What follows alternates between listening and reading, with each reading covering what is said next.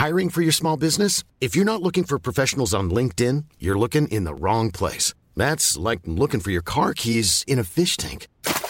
LinkedIn helps you hire professionals you can't find anywhere else, even those who aren't actively searching for a new job but might be open to the perfect role. In a given month, over 70% of LinkedIn users don't even visit other leading job sites. So start looking in the right place. With LinkedIn, you can hire professionals like a professional. Post your free job on linkedin.com slash people today. Bonjour à toutes et à tous, bienvenue dans le podcast La Sueur, c'est le dernier.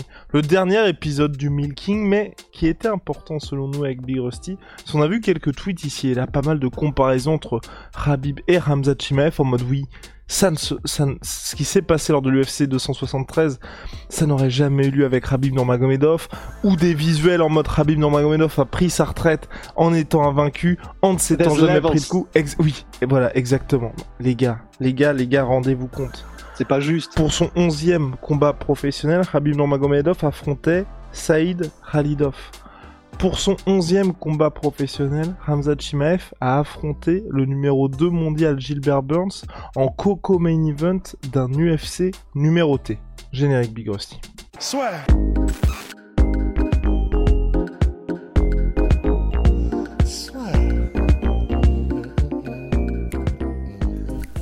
Entre dans l'octogone avec Unibet. Qui sera le vainqueur du combat En combien de rounds Fais tes paris sur l'app numéro 1 et profite de 150 euros offerts sur ton premier pari. Donc oui, Saïd Khalidov, qui est-il? Que fait-il? Mais surtout, que veut-il? Saïd Khalidov que vous ne connaissez pas et qui était à l'époque à 13 victoires, 9 défaites. Il y a eu beaucoup effectivement de mais des deux côtés, c'était marrant, c'était comme une espèce de petite euh, une petite une petite chicane entre eux, il y avait effectivement les pro Habib qui étaient en mode Ah, il y a des niveaux les gars, vous voyez, pas une marque sur le visage de Habib euh, jusqu'à la fin de la carrière. Et euh, bah, euh, il est déjà en train de se faire éclater de tous les côtés. Il y avait ça, et de l'autre côté, il y a effectivement euh, les gens qui étaient euh, en mode wesh et qui ont répondu du coup en disant voici qui affrontait Hamzat, comme tu viens de le souligner au bout de son onzième combat, qui affrontait Habib. Et en fait, c'est vrai que les les comparaisons, elles sont, c'est pas c'est pas juste quoi. C'est pas juste pour euh, pour Hamzat, je trouve, parce que là, du coup, c'est lui qui empathie, parce que bon bah là, les comparaisons, elles sont faites de telle sorte que ce soit Habib qui ait le beau rôle pour le coup. De toute façon, le beau rôle, euh, il l'a, c'est c'est un des c'est un des meilleurs de tous les temps, c'est un des meilleurs lightweight. Donc là, il y a pas de souci. Mais je veux dire, effectivement, les risques qu'a pris Ramzat, le le fait qu'il soit prêt à faire un tel bond dans sa carrière, parce qu'effectivement, Habib, du coup, avant d'arriver à l'UFC, euh, il a eu combien? Il a eu euh, 20 combats pour se faire de l'expérience, 20 combats pour euh, réussir à voir ce que c'était. Il a fait que les 17 trois rounds. combats avant, pardon, il a fait 16 combats avant d'aller à l'UFC. 16 combats avant d'arriver à l'UFC. Voilà, il a, en gros, il a eu énormément d'expérience et il a eu des combats en trois rounds. Euh, tu vois, genre sur ses quatre premiers combats, Habib, il y en a trois qui sont qui vont à la décision. En fait, c'est, il a, il a construit sa carrière d'une manière totalement différente. Et c'est Habib avec donc avec l'aide évidemment d'Abdul Manap, de Fab Abdul Manap, a construit sa carrière d'une manière qui était radicalement différente pour avoir d'abord de l'expérience sur tous les circuits un peu mineurs, ensuite arriver petit à petit sur le M1 et des circuits un peu plus euh, effectivement un peu plus majeurs et ensuite arriver à l'UFC où il a affronté du calibre de plus en plus euh, de plus en plus gros. Même à l'UFC il n'a pas été aussi rapidement euh, il n'a pas été aussi rapidement que que Ramzat enfin le quatrième combat à l'UFC le cinquième du coup pour correspondre à, à Ramzat qui affronte Gilbert Burns le cinquième combat à l'UFC de Habib c'était contre Pat Healy qui est euh, un, ben, un très bon combattant il est à l'UFC mais qui est euh, ouais voilà même à l'époque hein, parce que je me souviens qu'il affrontait quand même des gros noms aussi Pat Healy mais c'est pas pas le numéro 2 mondial quoi. C'est pas Gilbert Burns c'est pas le même saut en termes de de, de qualité d'opposition. Donc c'est effectivement et ce sera probablement un des équivalents un des, un des titres du podcast mais les comparaisons n'ont vraiment pas lieu d'être parce qu'ils n'ont même pas ils n'ont ils ne veulent même pas faire la même chose ils ne veulent pas faire la même chose, ils veulent pas construire la carrière de la même manière, ils, ils veulent pas atteindre les mêmes euh, objectifs. Enfin, c'est c'est Et c'est surtout cool, laisser le temps à Ramzat. En fait, moi, c'est surtout ça que je comprends pas. C'est vous, enfin, les gens, faut bien qu'ils se rendent compte qu'ils comparent Habib Nurmagomedov, qui est un des plus grands de tous les temps, champion UFC chez les lightweight, qui est parti à 29-0, avec quelqu'un là qui vient de faire son 11e combat professionnel. Enfin, vous vous rendez compte quand même de la comparaison, quoi. C'est comme euh, il y a quelques temps, il y a des il y a des journalistes qui avaient comparé Karim Benzema à Michel Platini et Zinedine Zidane. Voilà, on est sur ce genre de comparaison où clairement les mecs n'ont rien à voir. Aujourd'hui, Habib, et ça je pense que vous serez tous d'accord avec moi, il a atteint les sommets que Ramzat a envie d'atteindre, mais que très très peu d'athlètes ont atteint au cours de leur carrière. Quand je dis très peu, enfin, il y en a seulement une poignée qui ont réussi le nombre de défenses de ceinture que Rabib Nurmagomedov a réussi, et encore moins, quand je dis encore moins, juste un, c'est Rabib, qui est parti en étant à 29-0.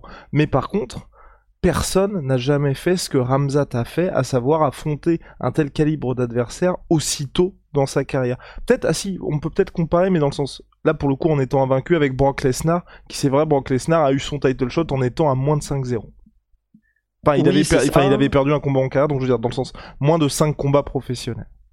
Ouais, moi j'avais en tête Chris Weidman, je vais aller regarder pour être absolument sûr de ce que je dis, mais il me semble qu'il avait eu un combat pour le titre très très tôt aussi. C'est ça. Il a combattu Anderson Silva. Il était à 10 à 9-0 au moment où il a combattu Anderson Silva dans sa carrière professionnelle. Donc il, n'avait même pas 10 combats pro. Il était invaincu lui aussi. Et en même pas 10 combats pro, il affrontait déjà pour le titre UFC Anderson Silva. Et il était invaincu aussi, euh, Chris Weidman. Donc il y a, y, a, y a eu il y a eu déjà des gens qui sont arrivés très tôt pour le titre.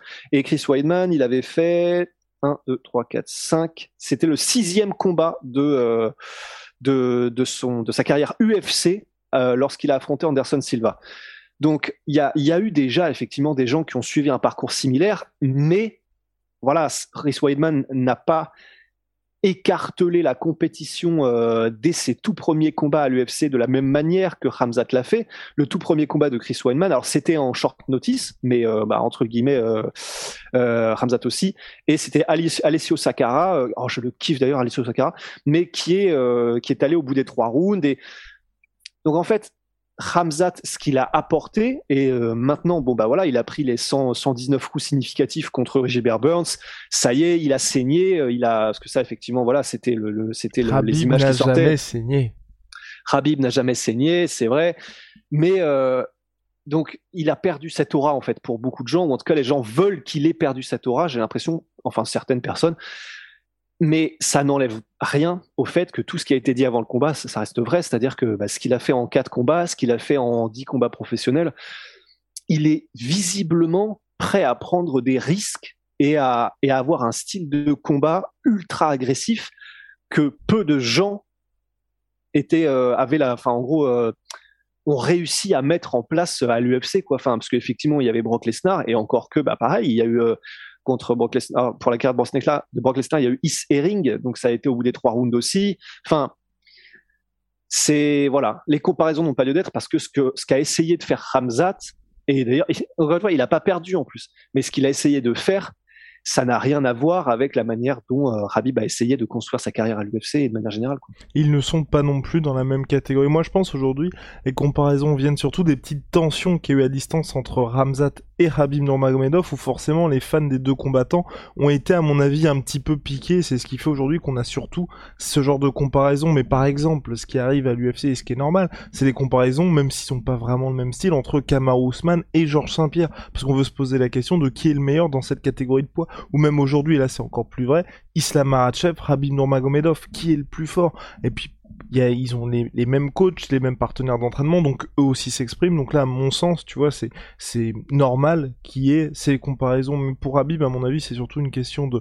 Il y a eu toutes ces discussions un petit peu avant avec les pics à distance, surtout de la part de de Ramzat Chimaev à l'encontre de Habib Nurmagomedov. Forcément, les fans ont été un peu piqués et ils ont attendu ça pour les comparer. Et si jamais on doit les comparer down the road. Pour moi, ce sera, tu vois, sur la fin de carrière de Ramzat Chimaev, ou je sais pas moi, il monte, et ce sera très très difficile, hein, parce que vous pouvez regarder pour Habib Nurmagomedov, et même la plupart des athlètes, quand vous atteignez le haut du haut du haut du panier.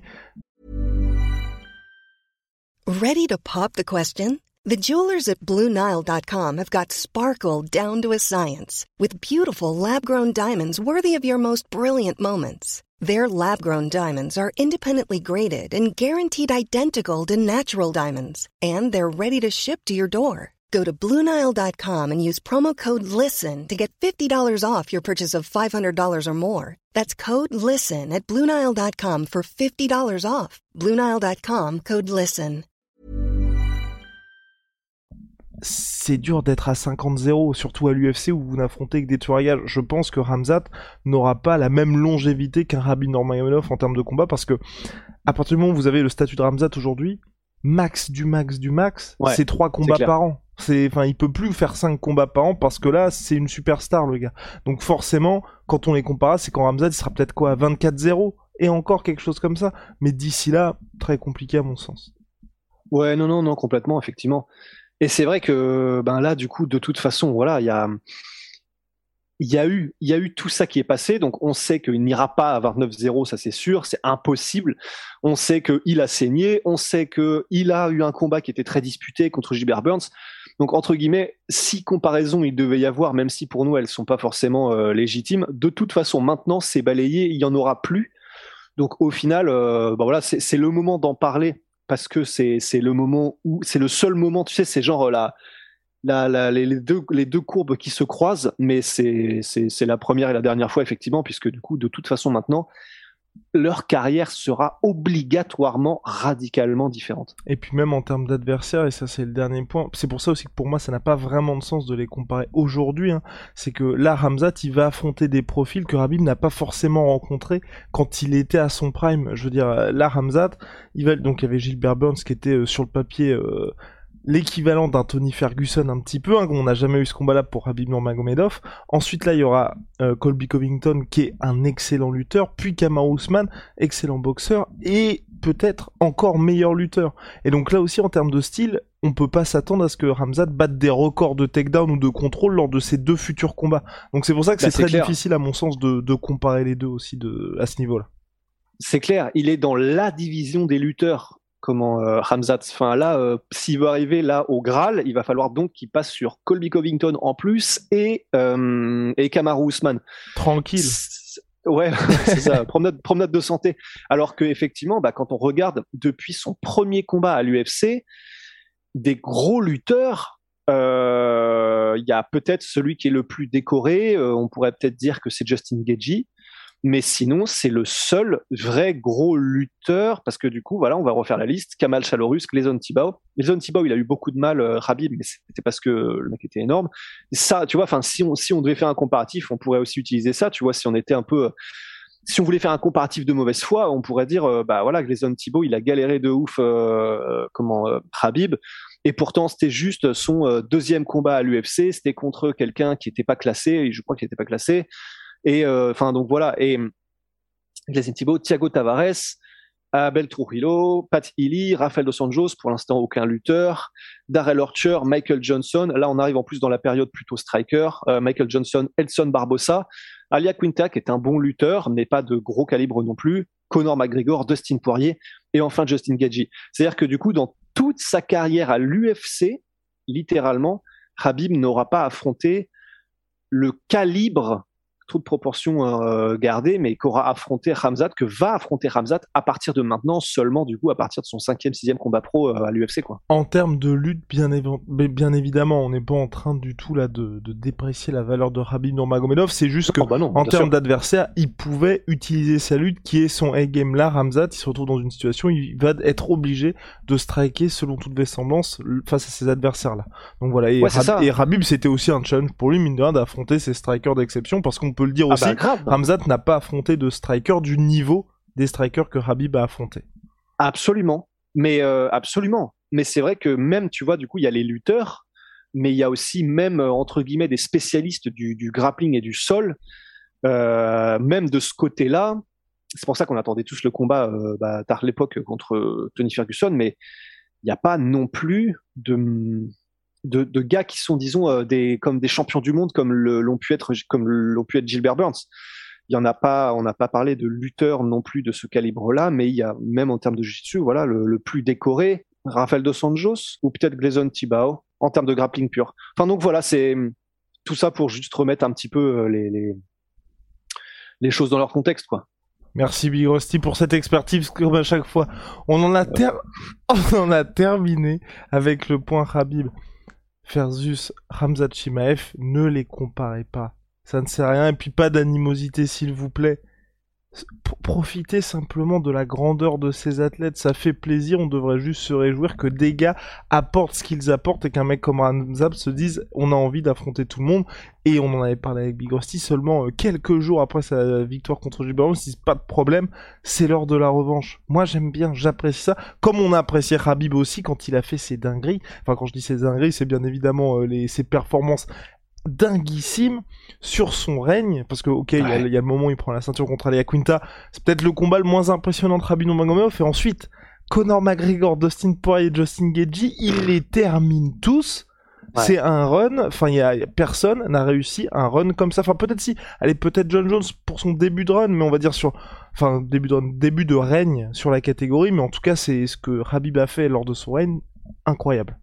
Ouais, c'est ça. Enfin, c'est pour ça, c'est trop cool d'avoir les deux. Et je suis d'accord avec toi, juste, c'est tellement kiffant d'avoir les deux, mais c'est vrai que c'est, c'est, vrai que ça, je, je vois pas l'intérêt de les comparer parce qu'effectivement, ce qu'a fait Habib, ça va être très compliqué aussi à battre en termes de, d'impression de, puissance, d'impression d'être intouchable sur les trois combats de défense de titre. Enfin, c'est, c'est extraordinaire, quoi. C'est, et surtout face à cette opposition, parce que bah c'est ça aussi. Surtout, c'était les meilleurs de la planète et il a joué avec, quoi c'est quelque chose d'être euh, impressionnant quand on est champion flyweight euh, époque Dimitrius Johnson. C'en est une autre oh. d'être impressionnant façon Habib euh, dans la catégorie dans laquelle ah il était à son, enfin, à son époque en 2018. Ah, on, était, on était gamin encore. Ah c'était il y a longtemps. Attends que les moins de 20 ans ne peuvent pas. Bref, allez. Big shout out Sweet Pea, Sweet Potato. Oui. Moi, moi, 38%. Surtout My Protein avec le code la sueur, mais sponsor de l'UFC, sponsor de la sueur. Allez, see ya, Big Rusty, see ya. See ya.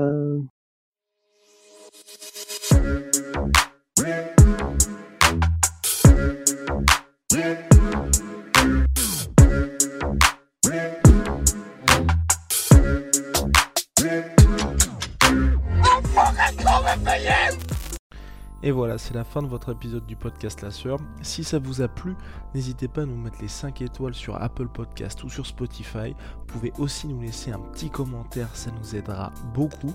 Et si vous voulez aller plus loin avec nous, vous tapez La Sueur sur toutes les plateformes ou sur les réseaux sociaux, vous nous trouverez. Et là, vous nous écoutez très certainement en audio. On est aussi en vidéo sur YouTube, mais également sur Snapchat. Là encore, vous tapez la et on sera là. Merci de votre fidélité et à très vite pour de nouvelles aventures.